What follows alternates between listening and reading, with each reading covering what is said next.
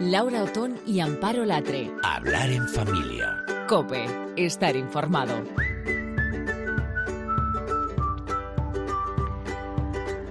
Hola, hola, hola, hola, ¿qué tal? Pues nada, ya estamos por aquí para, para eso, para hablar en familia. ¿Y hoy con qué venimos? Bueno, pues mira, el próximo 8 de marzo se celebra el Día de la Mujer Trabajadora. Es históricamente, la verdad, un día para reivindicar el papel de la mujer en el mundo laboral, que en realidad es la gran parte del mundo que nos rodea, pero también somos conscientes de que no es eh, el único que existe. No sé si digo bien, Amparo. Sí, ¿qué tal, Laura? Dices bien. Y nosotros, lejos de la polémica ideológica o política, lo que queremos hacer hoy es poner el foco en algo que nos preocupa, porque por encima de todos somos madres, somos mujeres y trabajadoras y hemos vivido nuestra carrera profesional pues más o menos como hemos podido. Hacer converger el terreno laboral y el familiar es muy complicado, lo mires por donde lo mires, pero también pensamos que renunciar a tener familia cuando se quiere tener no es la solución. Por eso, a lo largo del programa analizaremos el estado de la conciliación, las diferentes realidades según el lugar en el que vivimos a, los a las que nos enfrentamos cuando llegan los hijos. Pues sí, y para hacer precisamente todo esto, eh, claro, lo podíamos hacer Amparo y yo, porque dices, bueno, pues sí, pero no. tenemos rollo para rato. tenemos rollo para rato, pero yo sé que esto se va a quedar corto porque hemos invitado a, mucha gente estupenda para hablar precisamente de esto. En primer lugar, quiero presentarte a nuestra colaboradora, Beatriz Millán. ¿Qué tal, Bea? ¿Cómo estás? Hola, ¿qué tal? ¿Cómo estáis? Muchísimas gracias por acompañarnos. Yo voy a hacer una presentación así y luego tú añade lo que quieres. Madre de dos niñas, empezamos por ahí, que tiene su vida profesional, se puede decir, montada precisamente en torno a la crianza de, las dos peques, que hace también lo que puede. No queda otra. No queda otra. Y tenemos también a Gloria López Navas, compañera periodista. Gloria, qué alegría tenerte aquí en los micrófonos. Reencontrarnos después de unos añitos. Bueno, me apetece un montón porque Gloria también tiene un testimonio y una historia súper chula porque ha renunciado momentáneamente a su carrera profesional para criar a sus dos hijas que están al otro lado de nuestro cristal, porque hoy hablar en familia es más familia que nunca. Tenemos maridos, tenemos esposas, tenemos niños, tenemos absolutamente de todo. Así que Gloria, muchas gracias por venir también acompañada. Y también tenemos a Rubén Cabrera. ¿Qué tal? ¿Cómo estás, Rubén? muy buenas, eh, a ti te llaman Papá Pompas. No sé si eso ya lo tienes un poco asumido, pero, pero es así como te conocemos. Está asumido y es divertido. Porque estás detrás de Pompas de Elefante, que se puede decir que es mucha cosa, pero es un proyecto de vida maravilloso de cinco hijos y además queremos que hoy estés aquí pues que eres un poco la cara de la corresponsabilidad ¿no? en el nuevo modelo ese de masculinidad ¿no? que, esa, nuestra sociedad necesita así que nada muchísimas gracias a los tres por, por estar aquí y vamos a tener más invitados ¿eh? verdad Amparo que, que, iremos descubriendo poco a poco yo no sé si empezar quizás por el estado de la cuestión ¿no? que es algo que es poner encima de la, de la mesa las, las cifras ¿no? es verdad que hay que mm, partir de la base que la situación profesional de cada uno está condicionando un poco la natalidad, un poco bastante, si lo decimos así. Eh, es decir, no tengo hijos o los tengo más tarde porque profesionalmente no me lo puedo permitir. Eh, ¿Eso vosotras lo, percibís eh, en la gente que tenéis alrededor, Gloria? Yo sí, en primera persona y alrededor, por supuesto. Hasta que no tienes una cierta estabilidad laboral, ya no solo de, de llevar ciertos años en una misma empresa o estar más vinculada laboralmente, no te lo empiezas a plantear. Y, eso cuesta también. Y además, yo creo que nunca es el momento. Si te lo piensas mucho, nunca das el paso. Es mejor no pensárselo mucho y dejarse llevar. Claro, tú lo dices ahora de tu experiencia, porque quieres decir, ¿tú te lo pensaste mucho? Muchísimo, ya lo sabéis vosotras que me intentabais convencer y me poníais cara de pena cuando decía, no, no es el momento, no es el momento. Y pienso mucho en vosotras y en vuestra cara de pena ahora, ¿eh? que lo sepáis. Vea. Pues eh, yo la verdad es que tampoco mm, no le di muchas vueltas. Yo fui al revés. Yo con 26 años pues tuve a Martina y, y, ahora lo pienso, digo, joder, digo, qué, qué, bien. Pero claro, en ese momento yo sí tenía eh, un puesto de trabajo que además tenía la suerte de poder conciliar, era estable eh, y, bueno, pues a las 3 de la tarde decía adiós, muy buenas. Con lo cual, eh, eh, esa primera hija, bueno, pues fue fácil, ¿no? Luego ya la segunda fue más complicado porque esta historia la conté también en el blog, pero embarazada de cuatro meses decidieron que prescindían de mí. Entonces ya no me, hizo, no me hizo falta conciliar porque ya, ya estaba conciliado todo, ya no tenía que pensar con quién iba a dejar a la, a la bebé una vez acabara la baja maternal, que ese también es otro temazo. La verdad que bueno que de todo esto se remonta y lo vamos a ver poco a poco. Rubén, tú también hablábamos un poco antes precisamente de este tema, ¿no? Como la natalidad vemos que cada vez va disminuyendo más precisamente por esto. Influye. Yo además, bueno, de, padre soy maestro y, entonces sí, lo observo en el mundo laboral que me corresponde. Tengo la suerte también de tener uno de los trabajos más conciliadores que puede haber compartiendo horarios y compartiendo vacaciones, periodos festivos. Pero es verdad que aún así, eh, pudiendo yo cargar con esa parte, también a mi mujer le, en, el, nacimiento de la segunda niña también le echaron, decidieron prescindir de, ella por el mero hecho de ser mujer y tener hijos, que no... Y sobre todo porque se prevé que ibais a tener seguramente más, no solamente por el que vienes, sino porque ya tienes y porque alguno vendrá más, ¿no? Es, es una, una claro, es como un, estigma, ¿no? Tener, ser mujer joven y encima casada es, pues sí, la verdad que sí. Mira, eh, queríamos traer Amparo y yo aquí los datos también que, seguro que conocéis, que es de la campaña del Club de las Malas Madres, que por cierto Laura Baena nos ha mandado un saludo, no, no podía estar aquí hoy por, por horarios. Y bueno, ellos han elaborado un estudio y han hecho suya esa lucha por la conciliación con el lema Yo no renuncio. Y los datos de su estudio Somos Equipo ponen de manifiesto que el 20,6% de las mujeres se suele adaptar frente al 14,5% de ellos que hacen también su adaptación cuando hablamos de adaptación es cambiar de trabajo, cambiar régimen laboral o cambiar de horario, incluso teletrabajar. ¿Por qué creéis que nosotras eh, anteponemos esto mucho más que los hombres? Yo, por ejemplo, en mi caso considero que, mm, o sea, el padre es fundamental, es una pieza clave, pero al principio de todo, cuando es un recién nacido y sobre todo si quieres la lactancia materna y todo lo que te aconsejan los pediatras y todos los expertos, es que la figura de la madre es fundamental en ese primer año que por ley no te dejan estar con tu bebé. O sea, como mucho cuatro meses, si puedes enlazar las vacaciones, los días que tienes acumulados como muy buena suerte seis meses y hasta ahí llegas. Y entonces es cuando te planteas, si nos tenemos que quedar alguno en casa, pues voy a ser yo, que quiero seguir dándole el pecho a mi hija, que quiero seguir estando con ella día a día. Además, luego experimentas estas cosas de que contigo la coges en brazos y se calla y con el resto del mundo no. Y dices, madre mía, ¿cómo me voy a ir yo a trabajar con esta magia que tenemos creada?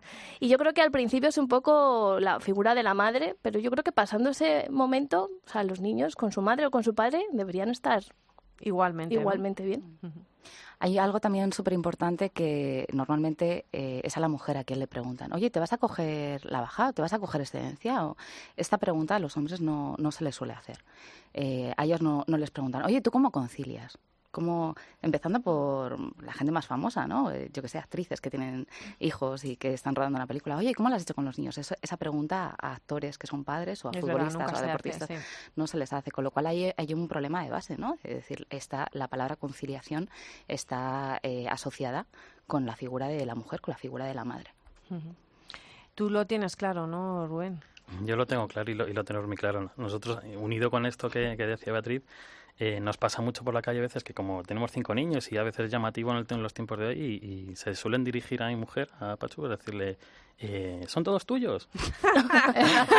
Yo me quedo ahí, digo, un cero a la izquierda, pero también ella contesta y dice, y de él también. y es algo clave. Evidentemente hay una presión social también. Eh, hacia la sí, sí, sí.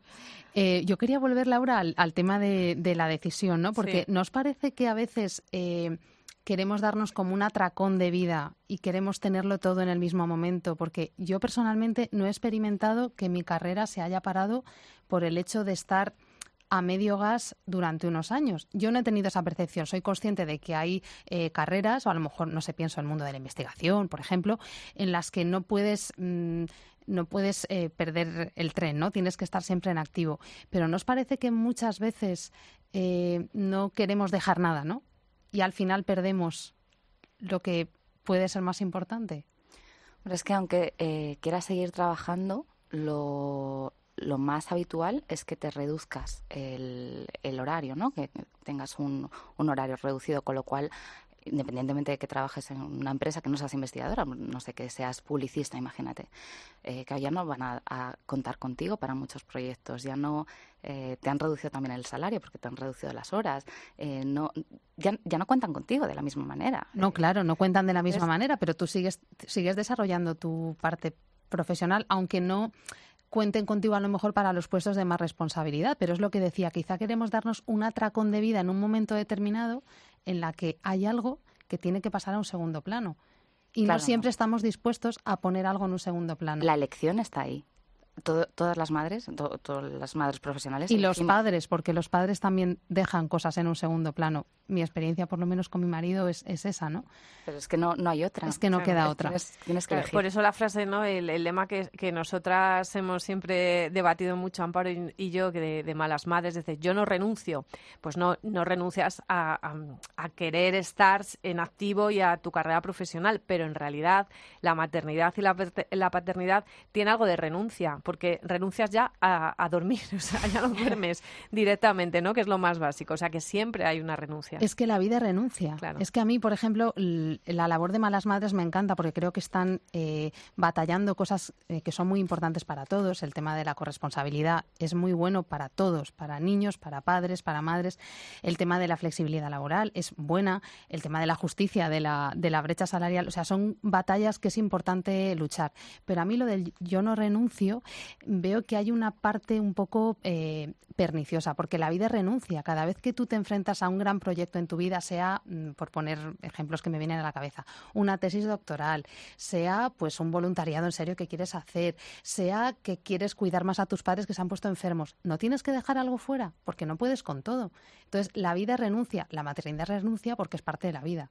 Cada vez que tomamos una decisión, estamos dejando algo fuera. Entonces, yo creo que la renuncia en positivo, bien entendida, eh, nos ayuda un poco a situarnos. Claro, y luego la renuncia que renuncies porque renuncias tú, es decir, soy yo la que renuncia, no me obligas a renunciar. Una, una renuncia libre, claro, por supuesto. Claro, Rubén.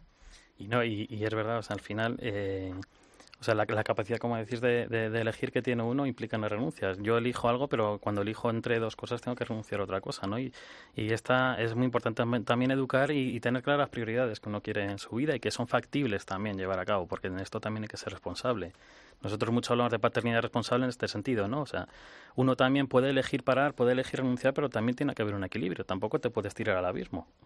Y eso es lo que da miedo también a veces para, para, poder elegir. Esa yo creo que es la clave, lo que has dicho de tener muy claras las prioridades que tienes. Yo en mi caso sí que ha habido renuncia. O sea, llevo cuatro años que estoy cuatro dedicada. Ya, cuatro, fíjate, pero a mí también, le tengo aquí, me parece que fue el domingo pasado cuando vine la última vez. Pero bueno, en mi caso sí ha habido renuncia, pero porque lo que dice Rubén, me planteé que en este momento mi prioridad era formar una familia y además yo fui cogiendo la ciencia poco a poco. Al principio me daba un poco de miedo porque nunca había estado en mi casa todo el día, ¿sabes? Estás muy activo en tu vida profesional y dices, uy, a lo mejor... Y Gloria estaba muy activa, hay que decirlo. y dices, a lo mejor todo el día en casa con un bebé, pues me voy a agobiar o algo, pero no. Luego decidí volver a ampliarla para tener otra otro hermanito o hermanita y ahora otra vez ampliarla para, para terminar de, criar a mi segunda hija. Y en mi caso considero que sí que es una renuncia, pero también he renunciado a viajar, he renunciado a salir y no me pesa. Pues mira, como tú, Gloria, según este informe que estábamos manejando, eh, es una decisión que toman el 58,1% de, de las mujeres y solamente el 6,2% de, de los hombres. La verdad que, Rubén, ahí perdéis, eh, vamos, porque renuncia se considera renuncia, reducción de jornada, jornada, excedencia, abandono del mercado laboral, en fin, que, es una renuncia que está ahí, pero que nosotras volvemos otra vez a, llevar la batuta. No sé qué piensas, Bea.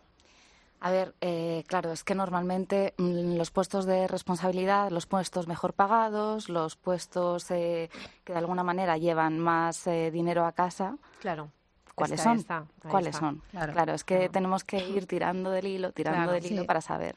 Entonces, claro, no, no, es igual que renuncie eh, una persona a un puesto de trabajo que gana al mes eh, 1.500 euros que renuncie el que gane 3.000. Siempre a nivel familiar dices, mm, ¿con qué nos podemos apañar mejor?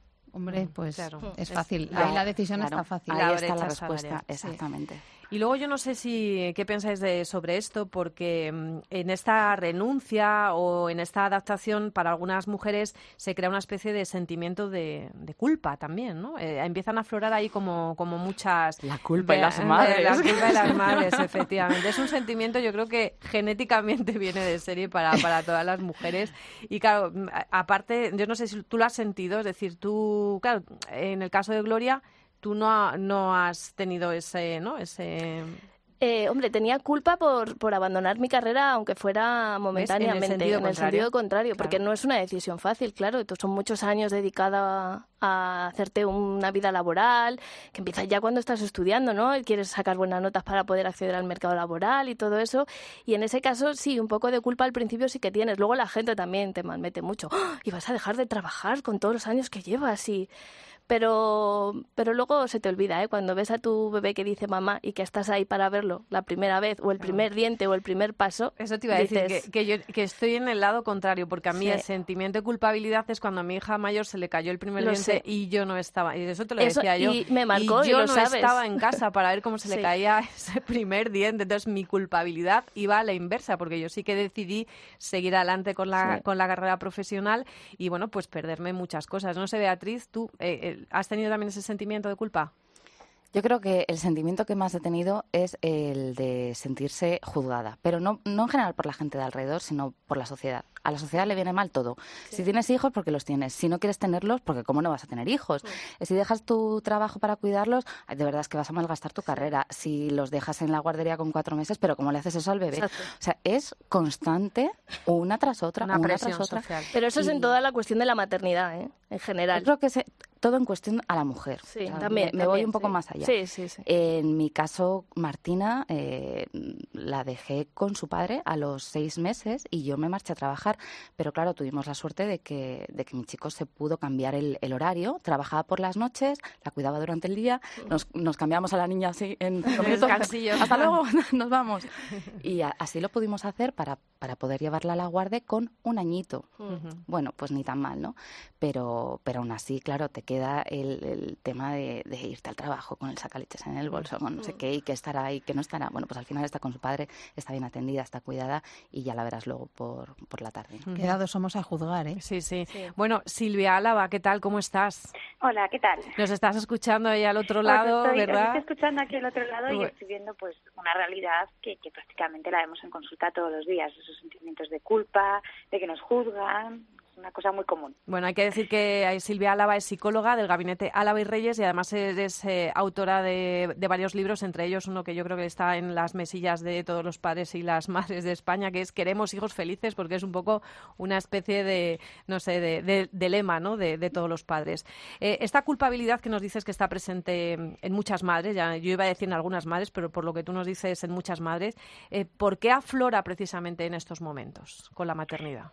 Porque precisamente no hay un poco es el por un lado nos han inculcado y nos han educado tienes que estudiar tienes que conseguir ahí eh, no tu proyección profesional has puesto mucho esfuerzo pero por otro lado también está ese mensaje que además en esto es muy curioso porque ese mensaje va dirigido por parte de la sociedad más que nada en exclusiva a las madres empieza a incluir ahora poquito a poco a los padres pero sobre todo a las madres no tu hijo es lo más importante del mundo lo más importante del mundo es ser madre cómo no vas a estar cuando pues como nos estaban diciendo no cuando digan mamá, cuando les haga el primer diente, y eso hace pues que muchas madres les generen muchísima culpa en un determinado momento estar perdiéndose eh, pues cosas de la etapa, de determinadas etapas de sus hijos, pues precisamente porque tienen que estar trabajando o porque tienen que compatibilizar esa vida laboral, esa vida familiar y ven muchas veces que no llegan a todo. Silvia, ¿cómo manejar la culpa? Cuando aparece ese sentimiento que a veces hasta puede despertarte a medianoche, ¿no? ¿Qué, qué hacer con, con esa losa? Yo creo que tenemos que desprendernos de ella. Hay que pensar que la culpa es muy mala compañera de viaje, porque además la culpa lo que hace es que genera eh, una emoción de frustración y muchas veces también llega a rabia. Y lo que hace es que nos está, por así decirlo, mermando las fuerzas y mermando las energías en lugar de poner el foco en lo que sí que podemos hacer. Cuando nos estamos culpabilizando empezamos lo que los psicólogos llamamos a rumiar y a rumiar en todo lo que me pierdo, en todas las cosas que no he hecho bien, cuando lo que tenemos que poner el foco es en decir, bueno, yo he elegido esta opción y a partir de ahora elijo, pues en un determinado momento, no perderme más o elijo seguir con mi vida laboral, o sea, ser conscientes de lo que estamos eligiendo y poner el foco en lo que sí que podemos hacer en lugar de lo que no podemos hacer. No vamos a decir que con esto eh, se vaya a liberar completamente, porque sí que es verdad que es muy difícil y es que hay que hacer, ¿no? Balabares y encajes de bolillos, pero nos puede ayudar bastante. Silvia, la culpa eh, es verdad que actualmente tiene muy mala prensa y, y yo creo que también eh, hay que entender la culpa en positivo, ¿no? Porque a veces puede ser como una señal de alarma de que tenemos que cambiar algo en nuestra vida. ¿Podemos entender así la culpa también? Por supuesto que sí, en un determinado momento. Si nos estamos sintiendo culpables, vamos a analizar qué es lo que nos pasa, en qué situación estamos y dónde queremos estar. Y para esto nos puede servir, pero en el momento en que ya se ha llevado a cabo ese análisis, que ya he decidido dónde estoy, dónde quiero estar, veo las opciones también de si es viable o no es viable, porque el problema que tenemos es que muchas veces las empresas no lo ponen tan fácil para hacer esa, esa conciliación. Una vez que se ha hecho ese análisis y que ya vemos la decisión que vamos a tomar, ahí es cuando ya hay que intentar cargarse de esa culpa porque ya entraríamos en esa fase que decíamos antes, ¿no? De rumiación, de dar vueltas, vueltas, más vueltas y no nos está ayudando. Sí, además una de nuestras eh, seguidoras de podcast, Ausi, nos hablaba precisamente de cuando pedíamos ideas, ¿no? Para tratar y afrontar esto, nos hablaba de ese sentimiento que tú también le has puesto la etiqueta, el de frustración, ¿no? Que, que claro, al final vamos corriendo a todo, también de alguna manera no llegamos al 100% y al final tienes la sensación de que no eres ni buena madre, ni eres buena trabajadora, ni eres buena esposa, ni eres buena nada, porque es que no llegas a todo como estabas acostumbrada hasta, hasta ese momento. Y ahí sobre todo va a ser muy importante pararnos, reflexionar y marcarnos siempre objetivos realistas. Porque es que en ocasiones nos estamos poniendo unos objetivos que dices, claro, ¿cómo no vas a llegar? Es que es materialmente imposible llegar a todo. Entonces, vamos a pararnos y vamos a pensar, porque es que a lo mejor pues eh, tenemos que hacer un planning del día de cuántas horas dedicamos a cada cosa y nos daremos dar cuenta que a lo mejor hay cosas que les estamos dedicando un tiempo pues que lo podríamos utilizar en otra eh, en otra tarea. Pues por ejemplo yo muchas veces cuando empiezo a ver las, las agendas que tienen las madres con los hijos y los padres también aunque suele ser siempre mucho más las madres dices es que a lo mejor hay que quitar una actividad extraescolar porque llega un momento en el que no aporta tanto cuando tienes que ir corriendo volver corriendo luego no nos da tiempo a los deberes luego no nos da tiempo a que tú hagas tus cosas o sea que siempre te podemos pararnos, analizar dónde están nuestras fugas y nuestros ladrones de tiempo para poder así utilizar el tiempo siempre a nuestro favor y en ese tiempo de calidad que muchas veces hablamos. Me encanta, eh, me lo apunto. Fugas y ladrones, de, tiempo. Venga, apuntado queda. que hay muchos, que hay muchos, ¿eh?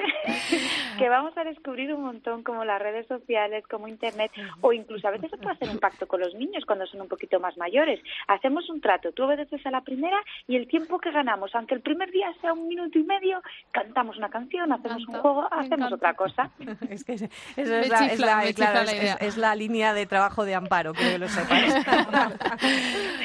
Oye, Silvia, tú trabajas eh, mucho con niños. Eh, desde tu experiencia y relacionándolo con el tema que hoy tenemos aquí sobre la mesa, ¿podríamos sacar alguna conclusión respecto a si los niños de padres y madres que renuncian son más felices que los de padres que no renuncian? Pues yo te diría que yo no lo tengo tan claro, ¿vale? No son más felices los niños de padres que renuncian. A ver, siempre y cuando tengamos claro que los padres que no han renunciado tienen un mínimo de tiempo para estar con sus hijos. Y que hay veces que en consulta, claro, vemos a niños que dices, pero pobrecito, pero cuando estáis con él? Si al final se tira el día entero en el colegio en una actividad y luego con una cuidadora que va por él y que viene. Mm. Entonces, claro, tenemos que ver utilizando un poquito el sentido común. Realmente por renunciar el niño no va a ser más feliz, pero sí que necesita unos mínimos y hay que verle todos los días, mm. un ratito, estar con él. Pues claro, si no lo hemos visto en toda la semana, ahí sí que eso pues puede tener una incidencia eh, directa sobre su correcto desarrollo emocional. Bueno, Silvia, nos quedamos eh, con tus ideas, ladrones de tiempo, las fugas, pero te invitamos a que vengas un, un, día aquí a hablar con nosotros, a hablar un poquito más, más ah, en profundidad con esa felicidad, que en el fondo, precisamente yo creo que es un poco también la filosofía de, de este podcast, que si lo hacemos es porque queremos eso, que nuestros hijos sean felices y todo lo que podamos aportar, pues, pues eh, ahí queda. Así que te invitamos, ¿vale? A otro pues a hablar en familia. Pues encantada, tomo la palabra y allí estaré. Vale, muchas gracias, Silvia. Gracias a ti. Y bueno, pues ya tenemos eh, encima de la mesa un montón de datos, hemos hablado con el psicólogo y ahora vamos a por las soluciones, porque de aquí no nos podemos ir, chicos, sin, sin las soluciones si las hay. Eh, Rubén, la solución es la conciliación, ya ha salido, eh, pero son las políticas de empresa, ese romper el techo de cristal, no sé, yo os voy a pedir aquí que intentemos hacer un poco de, de construcción ¿no? sobre este tema. ¿Cómo lo ves? Bueno, pues una de las cosas así que que a nosotros nos ha funcionado muy bien es eh, planificar, planificar muy bien la semana, dedicar tiempo a no estar apagando fuegos que pueden ser previstos, sino anticiparnos esos tiempos, organizarnos, es la parte corresponsable ¿no? entre Pacho y yo para sobre todo lo planificable. Lo otro bueno el niño se pone malo pues ya ahí vemos no pero hay muchas cosas que son planificables y nos podemos organizar. Eh, también en el mundo que me dedico a la educación eh, la, la mentalidad competitiva frente a la competente ¿no? Yo, yo creo que llevamos un tiempo en la que se educa para competir, para ser el mejor, el mejor puesto. Eso es lo que lleva también a, esa autoexigencia que a veces implica ese sentimiento de culpa. Pero nos falta educar eso, gente competente, gente que sabe elegir, que, lleva a cabo sus decisiones, ¿no? Y, y bueno, y también fomentar políticas geográficas. Yo creo que en Madrid, precisamente, nos tiramos más tiempo en el coche ah, que en cualquier otro lado. Entonces, es la posibilidad de acercarte, o sea, no es real, la posibilidad de acercarte a tu lugar de trabajo o al colegio. Entonces, al final, puedes sumar fácilmente dos, tres horas en el coche. Pero eso depende de dónde, de dónde trabajemos, claro, eso está claro. Vea, ¿tú qué opinas? Yo rompo una lanza por la corresponsabilidad en, en todo el grupo familiar. Quiero decir, los niños son perfectamente capaces de hacer un montón de tareas que a nosotros precisamente nos, nos roban tiempo, ¿no? Son esos ladrones de tiempo. Eh, recoger su ropa, mm, hacerse su cama, estar pendiente de sus asuntos, o sea, dejarnos de, eh, mamá, ¿dónde he puesto el libro? No lo sé, cariño, es tu libro, tu responsabilidad asúmela tú, ¿no? Ese, todo, todo eso al final eh, no solo favorece eh, que haya una paz y una organización familiar y que no te esté quitando tiempo a ti para hacer tus cosas, sino que también les está educando para ser personas independientes, para ser personas corresponsables cuando el día de mañana, cuando tengan una pareja, se la tienen o para saber organizarse en, en su vida, ¿no? Entonces, eh, todo este tipo de mm, trabajitos laborales de casa que mm, queman tanto, por lo menos a mí, que los niños se, se impliquen desde el, primer momento educar en la corresponsabilidad. Absolutamente. De alguna manera. Gloria. Sí, yo estoy de acuerdo con, Beatriz porque además esto repercutirá también en el futuro, el trato de niños y niñas por igualdad, de que todos tienen que aportar su granito de arena en casa, en la familia, eh, ayudar en incluso en los trabajos. Yo me he traído a mi marido con las niñas aquí, eh, aportar los dos en, los deberes del colegio, en el trabajo de papá, de mamá. O sea, pensar que es un equipo, o sea, la familia es un equipo y tiene que funcionar como tal para que funcione bien. Pero en cuanto a la conciliación, eh, eh, Amparo, tú tenías por ahí un poco el estado de la cuestión en, otros países. Si queréis, eh, podemos hacer un repaso porque España, bueno, todos sabemos, porque aquí si no no estaríamos hablando de está a la cola en todo, que estamos a la cola. Bueno, sacad Kleenex, sacad Kleenex. sí, porque España llega tarde en, en, este tema. Entonces, si queréis, Laura, algún resumen de cómo está. a ver, la Ley de Igualdad de 2007 establece un permiso de paternidad de 15 días. Hasta entonces los padres contaban solo con dos días y fijó que su duración debía llegar a ser de un mes como muy tarde a partir de enero del 2013 de cara a una progresiva equiparación de los permisos. Bueno, pues en 2008 el entonces presidente del Gobierno, José Luis Rodríguez Zapatero, anunció que se iba a aplicar un año después, pero en 2009 alegó que no había recursos económicos para hacerlo y pospuso la medida. Más de lo mismo hizo Mariano Rajoy al llegar al Gobierno. Fue posponiendo la medida año tras año hasta que finalmente, el 1 de enero de 2017, los padres españoles pudieron cogerse un mes por nacimiento, adopción o acogida de un hijo. Y perdona que te interrumpa, ¿y qué necesario es la labor del padre esas primeras semanas y esos primeros meses? La cantidad de cosas que hay que hacer los primeros 15 días, registro, revisiones, cuando tú además estás... Que no puedes moverte. Casi, efectivamente, tienes Todo depende también de si es cesárea, parto. O sea, la figura del padre es, fundamental. Es muy necesaria. Y el apoyo, el apoyo que da a la madre en ese momento. Psicológico también, sí. Sostenerla de alguna manera. Sí, sí, Efectivamente. Pues eso, resumiendo, hasta el día 1 de enero de 2017 los padres españoles tenían solo 15 días laborales libres para poder disfrutar de su hijo y España pues está muy por detrás de muchos países y miramos países de nuestro alrededor. Mira, Laura, me ha llamado la atención Bulgaria, por ejemplo, a mí también no lo conocía. un país en el que no piensas, porque piensas siempre en los países más del norte, no, pues las madres tienen derecho a 410 días de baja por maternidad. Venga, empezar a llorar, empezar a llorar. lo equivalente a 58 semanas, ¿vale? Tienen derecho a pedirse 45 días de baja y a los seis meses pueden optar por darle el resto de la baja eh, al padre. Y en Suecia también, en Suecia Efectivamente. Quizá eh, lo más llamativo de países como Finlandia, que es un país en el que seguro que todos habíamos pensado, no destaca entre el resto de los países eh, por la duración de su permiso de maternidad, que tienen derecho a siete semanas de baja prenatal y 16 semanas de baja después del nacimiento, mucho más que en España. El permiso de paternidad es de ocho semanas. Lo llamativo en el caso de Finlandia es que ofrecen una retribución independientemente de, si, de o sea, independiente en el caso de si la madre es estudiante o desempleada. Y además, ambos padres también pueden pedir una jornada reducida en el que se reparten el tiempo entre el hogar y el trabajo hasta que el niño vaya a segundo de primaria. Ah, pero es que en este tipo de países la jornada laboral no se basa en el presentismo, sino que uno aparece, hace sus asuntos. Es otra cultura, es otra mentalidad, efectivamente. Se va en bici a tomar un café a las 12 de la mañana, porque sí. ¿Por qué? Porque tiene su trabajo hecho. Pero, pero con estos datos, lo curioso, yo escuchaba estos días de atrás a Ángel Expósito en la tarde eh, sacar a colación unos datos de Alejandro Macarrón, que es el presidente de la Fundación Renacimiento Demográfico, que se dedica a analizar todo esto que está pasando en, en todos los países, y resulta que hablaba de invierno o suicidio demográfico, porque estos países, a pesar de todo esto que estamos hablando, tienen una natalidad muy, muy baja. O sea que está, es solamente en esto la solución eh, eh, precisamente para poder seguir apostando por la familia. y, la, decisión también está, yo creo que en lo, de antes, ¿no? O sea, a veces eh, renunciar, aparte de dar miedo, puede dar pereza. Y, sabes que vas a tener un niño, sabes que vas a pasar malas noches, sabes que, pues en fin, que, van tu vida a, va a cambiar, claro. Claro, que no vas a poder manejar y ya está, pero yo creo que hasta el momento en el que no lo tienes empiezas a darte cuenta que sí, existen esos malos ratos, pero se olvidan y, más valen las alegrías y el aporte que ese niño va a hacer en el futuro también merece la pena y merece optar por ello.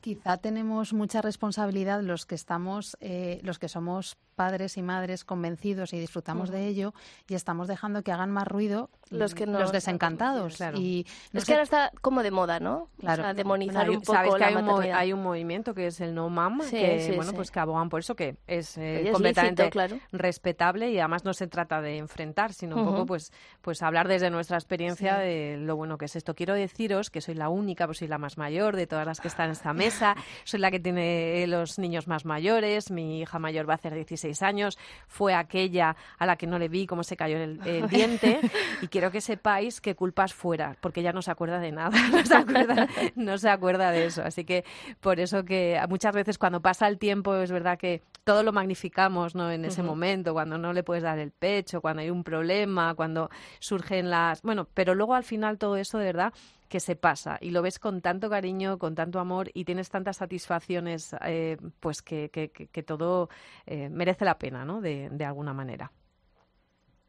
Tengo hábito de ti, me siento en deuda. ¿Cómo lo hago con el mundo que guardé para enseñarte? Si tuviera el poder de darle a todo una vuelta, ganaría tiempo para ir a buscarte. Me olvido de todo, me olvido de mí, me olvido del tiempo que nos dedicamos, a ratos me olvido. Me olvido del vino que vino a olvidar, me olvido de aquello que nos arrojaba más de mil motivos. Me quedo en su boca, los besos que agotan mis piernas me piden asfalto y volar. Son cuatro palabras, resulta terrible decir la verdad. Tengo Bueno, como hemos empezado diciendo, Amparo, que esto se trata de construir, nosotros nos hemos propuesto muy valientes hacer un decálogo, o bueno, lo que salga, ¿no? Dar pistas, una hoja de ruta. Y aquí se han dicho muchas cosas, ¿no? De padres y madres por la conciliación en esta Semana de la Mujer Trabajadora. Yo creo que ha salido el tema, que además Beatriz lo decía muy bien, educar a los más pequeños en esa corresponsabilidad, ¿no? En esa igualdad. Eso estáis de acuerdo, ¿no? Que se pongan a doblar calcetines todos, Vale, en, en igualdad en el sentido de que todos estén muy implicados. Luego, por otro lado, también hemos hablado de ese modelo de masculinidad, ¿no? Que yo creo que, que Rubén eh, decía muy bien visibilizar, ¿no? Esa corresponsabilidad a través de, los papás, ¿no? Ese es otro tema. Y participar y compartir absolutamente en todo lo que se pueda y, sobre todo siempre apoyar y apoyar para evitar, como decir, este sentimiento de culpa y, y estas sensaciones que no, que para nada hay que ser culpable, sino todo lo contrario, eres constructor de algo nuevo. Constructor algo nuevo, mira, qué, bonito te ha quedado. Oye, organización del hogar en equidad. Pero eso Amparo quiere hablar de porcentajes. Porque eso es 50%. a mí me agota mucho el tener en el horizonte el 50%. A mí me gusta educar en la entrega, en que en casa todos estemos pendientes de qué hace falta y que mis hijos vean que yo estoy entregada a mi esposo igual que él está entregado a mí y que hay momentos en la familia en los que tira más uno y momentos en los que tira más otro porque en la familia puede aparecer la enfermedad puede aparecer pueden aparecer muchísimas circunstancias. Entonces a mí lo del 50% a lo, a lo que tanta gente aspira se me queda pobre. Ya, ya, el, o sea, ya analizamos los porcentajes al final de la vida, ¿no? Claro, claro, echamos sí, sí. cuentas cuando ya estemos terminando. Vale, cambios también en los permisos de maternidad y paternidad. Eso Fundamental, está por favor, muy necesario, Vale. sí. Redefinir las jornadas laborales y eh, flexibilizar el trabajo remunerado. Eso también. ¿Lo Yo, por ejemplo, al estar de excedencia me he encontrado con que hay muchas cosas a las que no puedes optar. No podrías optar a un cheque guardería por estar de excedencia. Si yo quisiera luego llevar a mi niña, como me pasó, que quería llevarla dos horas a una guardería, primero en ninguna me querían coger solo dos horas, que yo lo que quería era que la niña jugara un rato con, con otros niños y, y sí, sí, sí, eh, sí. en ninguna te querían coger solo dos horas. No podía pedir ayuda a cheque guardería porque consideran que si yo me cogí una excedencia es para estar con mi niña encerradita en casa y que no puede hacer la pobre nada. Eso Eso, tampoco. Y no solo en excedencia, en paro también. También, por ejemplo, sí, igual. sí, Se sí. da por hecho que tienes que estar con el niño en casa Sí, y no puedes estar emprendiendo o Exacto. buscando trabajo. Bueno, pues seguimos con el. La verdad que hay mucho trabajo. Esto no da para solamente una hora en familia. Otro de los puntos, eh, Amparo, era saber decir que no a lo que no sea importante. Y es, fíjate lo que hemos hablado con Silvia, eso de ladrones de tiempo, ¿no? Las fugas de, de Sí. tiempo en las familias. Y luego a veces tenemos unas agendas eh, absolutamente de locura. No pasa nada por decirles que no a nuestros niños a un cumpleaños si la cosa no puede ser o reducir las extraescolares o no estar haciendo planes continuamente como locos. O sea, a veces estar en casa tranquilos puede ser un plan estupendo, ¿no? Entonces, eh, saber decir que no y simplificar las jornadas. Tenemos jornadas maratonianas. Entonces, en la medida en que simplifiquemos, pues todo es más sencillo, ¿no? Y luego yo creo que no sé si estáis fundamental, también ha salido en algún momento crear una red de apoyo, ¿no? Una especie de cadena de favores, es decir, no estás solo, eh, no estás sola y alguna mamá te puede ayudar. Yo tengo un, yo lo digo sí, que son mis madres salvadoras, que cuando no llegas a por una ya está la otra, ¿no? Y, y al final luego pues tú también pues se puede revertir, ¿no? Ayudarnos unos a otros, ¿no? Que es de lo, de lo que se trata. Mm, Totalmente. La, el criar en tribu, ¿no? El tener a, a alguien ahí que te puede echar una mano, alguien o varias, que te pueden- o varios también, Claro. que Claro. seguimos hablando en femenino y esto Sí, va de todos. sí. Y es súper importante, ¿no? Y por último, que también ha salido el tema de la planificación. Y lo voy a dejar aquí en la planificación porque nuestra siguiente invitada precisamente nos va a hablar mucho de planificación. Pero bueno, quiero daros las gracias de verdad a Beatriz Millán por haber estado en esta Hablar en Familia. Gracias. Gloria López Navas. A vosotras. Muchas gracias. Tenéis que, tienes que volver cuando Sí, quieras. sí, el año que viene vuelvo ya. No, no, digo que tienes que volver antes de que vuelvas a trabajar, sí, eso- a eso por retomar. o sea, supuesto. aquí es tu Eso casa y supuesto. hablar de fa- en familia también es, es por supuesto, tu, tu podcast, tu programa. Y bueno, Rubén Cabrera, muchísimas gracias también. Por, también. gracias por eh, visibilizar lo que no todos se atreven, ¿eh? que yo No, sé que no, más de uno estaría ahí en la Y se creen que no pueden, pero pueden, pueden. Sí, ¿no? Tienes, tú tienes que, tiene que calar Sí, ese sí. mensaje también. ¿eh? Así que nada, muchas gracias a los tres, de verdad, gracias. Muchas gracias.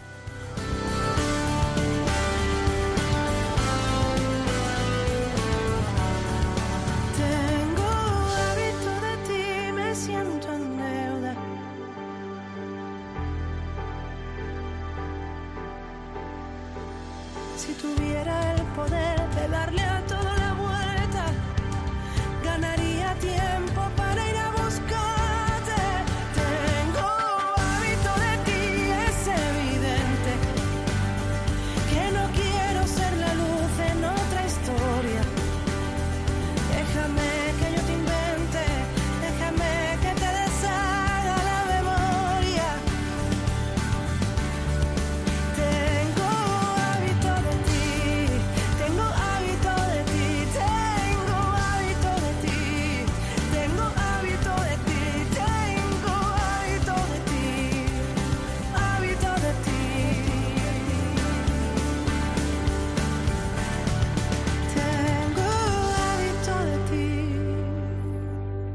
Laura Otón y Amparo Latre. Hablar en familia.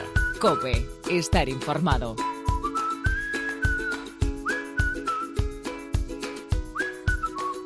Amparo, tú planificas. Yo es que soy un desastre. Yo planifico un poquito, pero de una manera como tradicional. Yo soy muy hormiguita, entonces sí que es verdad que planifico a nivel familiar y cada día. Yo por la mañana, en cuanto me levanto y me pongo delante del café, pienso, a ver, jornada de hoy, ta, ta, ta, ta. Bueno, por lo menos al día, yo sí, yo el Sí. día más o menos también. Pero aquí vamos a hablar de una planificación seria. Es verdad que ha salido a lo largo de.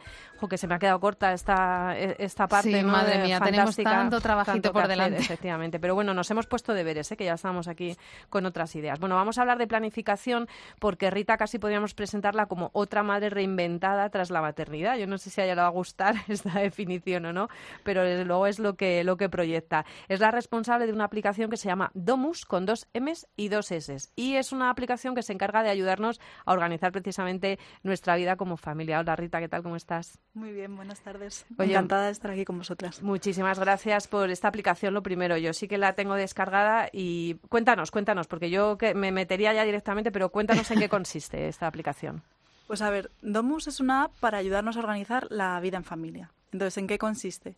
Tiene un espacio privado donde tú compartes calendario, lista de la compra, lista de cosas pendientes, tu menú semanal, tus listas de contactos que son de la familia, pues por ejemplo, el, a lo mejor hay cosas que no quieres tener siempre ¿no? en el móvil. El teléfono del fontanero igual lo utilizas una vez cada dos años, pero en algún sitio tienes que estar, ¿no? Como el antiguo Celistín, pues lo puedes compartir ahí también. Y, y entonces lo que permite es tener en ese espacio toda la información necesaria para organizar la vida familiar. ¿Qué ventajas tiene esto? Primero, que está todo el mundo informado. Entonces, al estar todo el mundo informado, quiere decir que ya no está en la cabeza de una sola persona, Claro, eso ya, eso ya relaja, es decir, me lo quito de la cabeza y lo dejo aquí. Y que además, cuando no tienes tú en la cabeza, ya la responsabilidad se empieza a compartir un poco más. Porque no están siempre acudiendo a ti para, oye, ¿qué había que comer hoy? Oye, ¿qué había que comprar? O sea, que ya solo eso y ayuda para repartir. Y además de con todos los tipos de, de familia que hay, porque claro, cuando son muy pequeños, pues está claro que es una aplicación que se comparte solo pues en, la pareja, ¿no? Eh, eh, yo por lo menos es lo que hago. Hay que comprar, hago la lista de la compra y, y, él también sabe lo que, lo que hay que comprar. Entonces ya no hay ningún problema. Bueno, algunas veces la, lo hay porque no, no estamos al 100% ninguno, ¿no? Pero sí que es verdad. Y cuando son más mayores me parece genial esa, esa idea también. Claro, porque puedes involucrar a los niños que ya a partir de la edad que decidan los padres, ¿no? 12, 13, creo que 12 es la edad ahora como más estándar, empiezan a tener móviles, pues también les puedes implicar en las tareas de la familia. Claro, sí, sí, qué interesante. Entonces, el objetivo final de esto, porque yo siempre digo que hay una filosofía detrás de la tecnología, es que al final tengamos más tiempo para disfrutar. Porque yo cuando me cuando decidí dejar el trabajo que tenía, me pedí una excedencia para montar este negocio, es porque llegaba a casa y tenía auténticas reuniones de trabajo. O sea, yo estaba trabajando en una multi y viajaba un montón y tal, y entonces de repente, medio, en medio de la reunión, me voy corriendo, voy a coger el avión y mensaje, mi marido estaba con más tiempo en ese momento porque tenía su trabajo aquí, podía ir al súper, pero no sabía que había que comprar y que si la leche, que si no sé qué, que si no digo, esto no tiene sentido. Y luego aparte volví a casa y entonces teníamos como nuestra reunión de trabajo. Oye, que ha llamado mi madre, que hay que no sé qué, acuérdate que hay que llamar al fontanero porque no sé cuántos. El Oye, médico que falta del leche. niño, el médico del niño, el y digo, a ver, estamos todo el día trabajando y cuando llegamos a casa tenemos otra reunión de trabajo. Digo, tenemos que tener tiempo para hablar de lo que nos apetece, de qué nos interesa, de qué tal hemos pasado el día, de qué tal estás y, y obviamente la, la gestión, intentarla optimizar lo máximo posible para tener más tiempo para disfrutar. Muy interesante. ¿Y eh, qué feedback recibes tú? Es decir, ¿qué te cuenta la gente? Porque, eh, bueno, pues yo te veo que estás muy activa y, me consta ¿no? que, te llegan ¿no? los comentarios. ¿Qué te, ¿Qué te dicen? Pues la verdad es que es una gozada porque es una de las cosas más bonitas que, que tengo de, con este proyecto, que es que la gente se implica de verdad y veo que le es útil de verdad, porque a día de hoy os diré que es más bien una ONG, todavía no factura grandes sumas y no me da ni para un sueldo mm, para nada.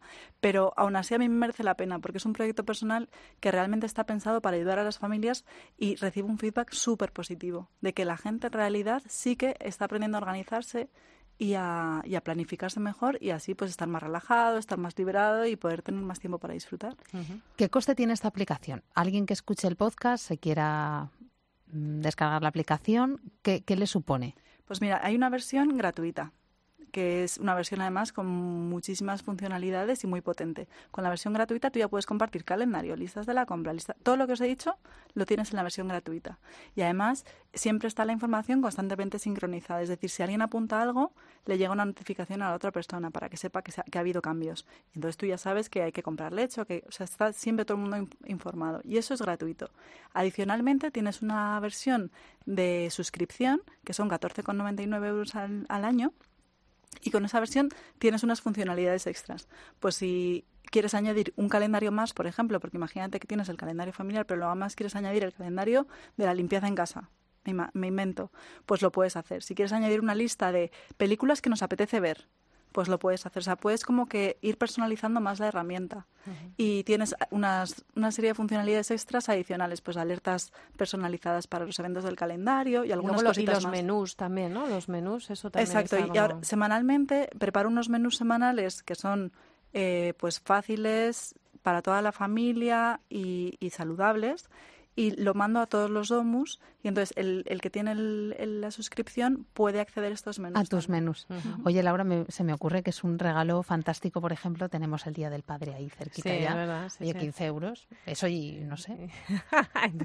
vamos a ir haciendo la, la lista, ¿no? De no, bueno, he planteado en el sentido de que vamos a tener luego más tiempo para disfrutar lo que decía Rita, ¿no? Pues es una manera de optimizar el tiempo que dedicamos a lo que... Pero tú estás pensando también en ti. Para bueno, claro, hombre, por supuesto. claro, es como diciendo, oye, qué buen regalo. Tú pregúntale a tu señor esposo. ¿Te acuerdas que en el anterior podcast Teresa hablaba de la gestión de la empresita familiar? ¿no? Empresa familiar, Entonces, es verdad que lleva mucho tiempo. Y cuando tienes más de un hijo, más de dos hijos, bueno, es que mm, todas las agendas, eh, las agendas de los niños cada vez... Eh, pues tienen más información, ¿no? Entonces, eh, bueno, pues tener una herramienta para optimizar el tiempo que dedicamos a todo esto supone que luego tenemos más tiempo para dedicar a lo que más nos divierte, a lo que más nos llena, ¿no? Tiempo y carga mental, porque a veces no es solo cuestión de tiempo, sino realmente de tener tantas cosas en la cabeza que acaba siendo muchas veces agotador. Rita, hemos hablado de conciliación, llevamos todo el podcast hablando de conciliación, eh, Día de la Mujer Trabajadora. Eh, tú como, si quieres, hasta donde quieres contarnos de tu experiencia laboral, ¿fuiste tú la que renunciaste a tu carrera profesional? Eh, ¿Fuiste tú la que tomaste la decisión o aquí hemos eh, contado experiencias un poco mm. diferentes? ¿Y, por qué lo hiciste si fue así?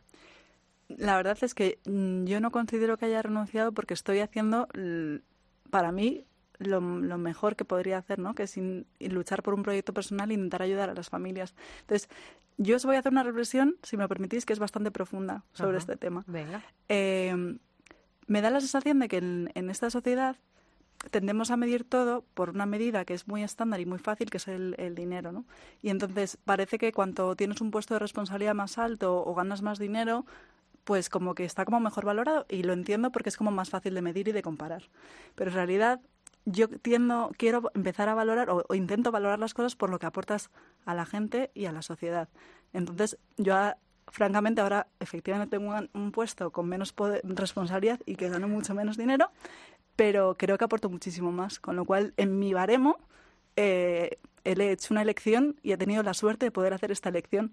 Y te hace muchísimo más felices, que ese es el baremo que realmente importa, ¿verdad? Me lo puedo permitir también, o sea, no todo el mundo puede. Yo hago consultorías aparte porque, como os digo, no... Bueno, te lo puedes permitir, pero has renunciado a ganar dinero, que es algo que es mm, bueno tentador para todos y necesario. Quiero decir que cuando tienes cubres las necesidades básicas en casa, eh, renunciar a no tener más eh, también es una elección, porque no es fácil. ¿A quién no le tienta tener más? Poder adquisitivo. Y bueno, y me supone mucho trabajo porque yo os digo que hago consultorías para también tener un ingreso recurrente y obviamente pues tengo que tener, hago malabares, ¿no? Con una familia y con, y con casi dos trabajos pero es que yo creo que muchas veces se plantea como una renuncia cosas que pueden plantearse más bien como una elección. Qué bien, mira, ¿eh? esto estamos, eh, al final ves como todo amparo, como con, muchos titulares. Y palabra de honor que no hemos hablado absolutamente nada antes de esto. Pues de verdad, Rita Alonso, muchísimas gracias por Domus Family, ya digo, con dos M's y dos S's, porque si no, bueno, luego acaba apareciendo ¿no? en, en, la búsqueda, pero para que lo tengamos claro. A mí me ayudas mucho, así que nada, te quiero dar las gracias y me parece que, que encima conocer quién está detrás de este proyecto con esta filosofía de vida me parece todavía más bonito. Así que muchas gracias y hablar en familia es tu casa para cuando Genial, quieras. yo encantado. Os estaba escuchando antes y me quería sumar a la conversación. O sea, que cualquier día. pues ya hablaremos, ya hablaremos más.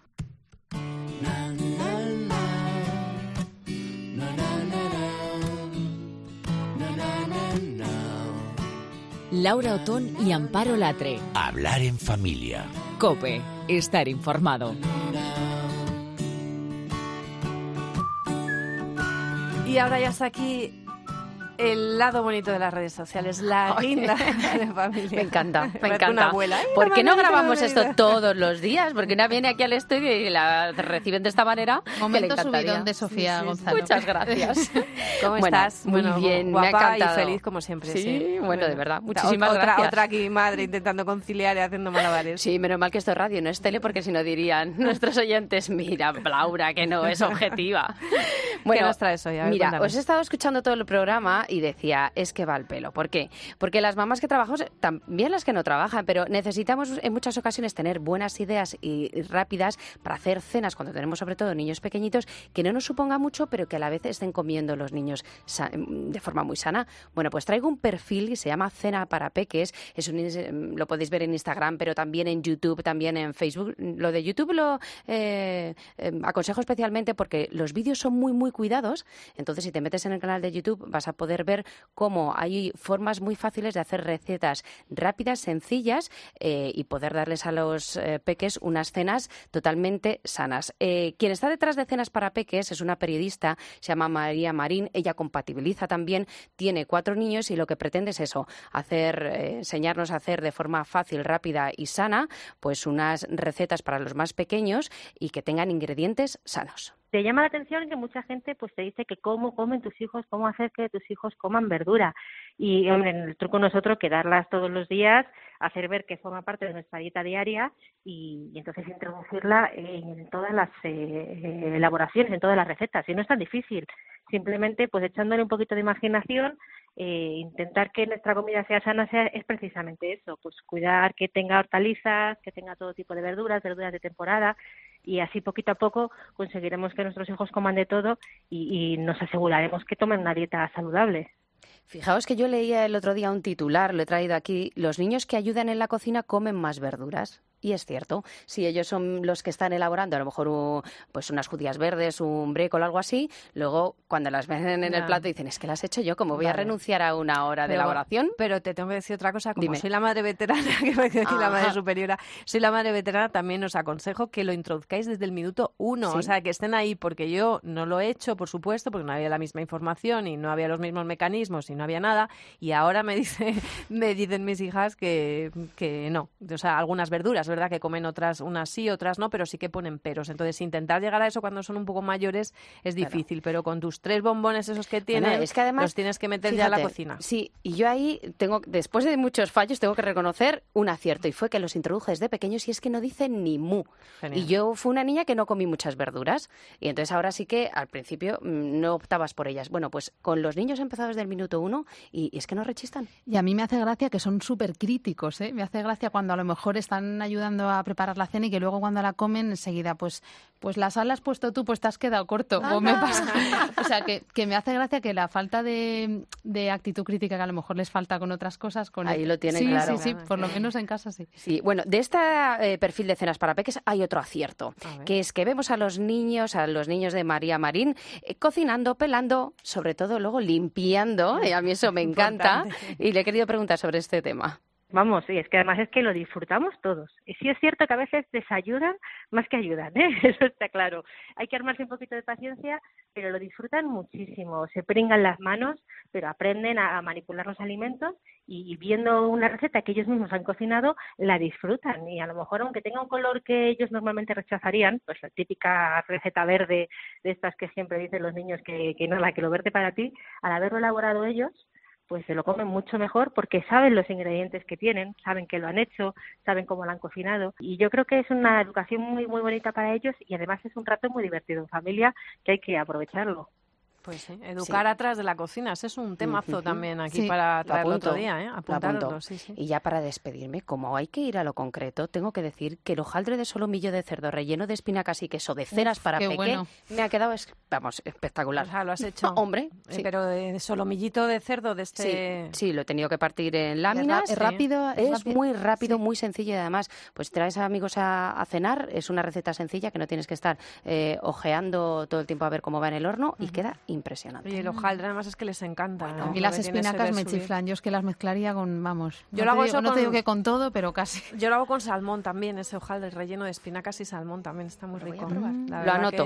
Si parece algo, ¿verdad? Como has hecho ahí el hojaldre, parece que tiene una presencia.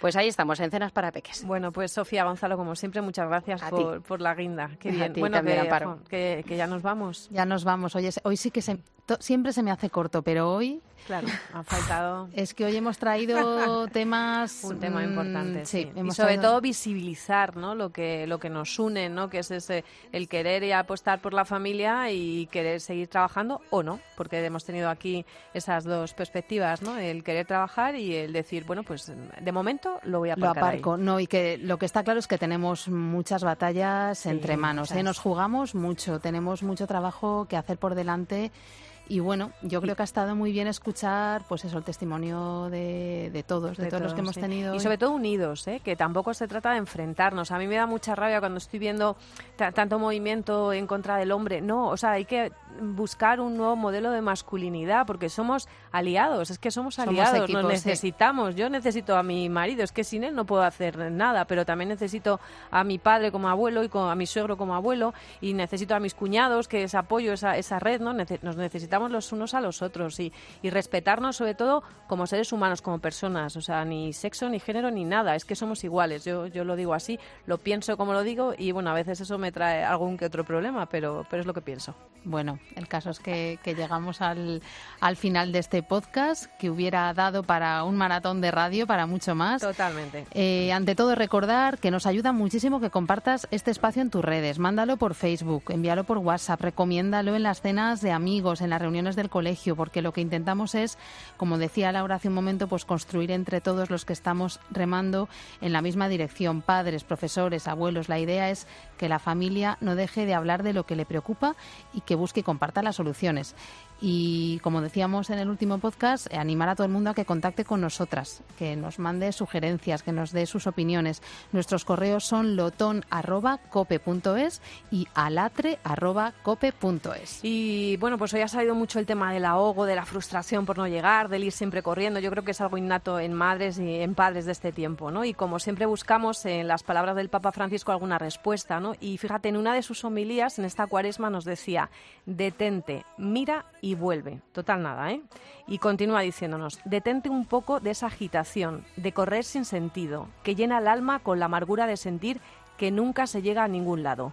Detente de ese mandamiento de vivir acelerado que dispersa, divide y termina destruyendo el tiempo de la familia, el tiempo de la amistad, el tiempo de los hijos, el tiempo de los abuelos, el tiempo de la gratuidad, el tiempo de Dios. Certero como siempre, directo al corazón y con una labor por delante. No sé tú, pero nosotras nos ponemos a ello. Muchas gracias. Nos volvemos a hablar en Hablar en Familia.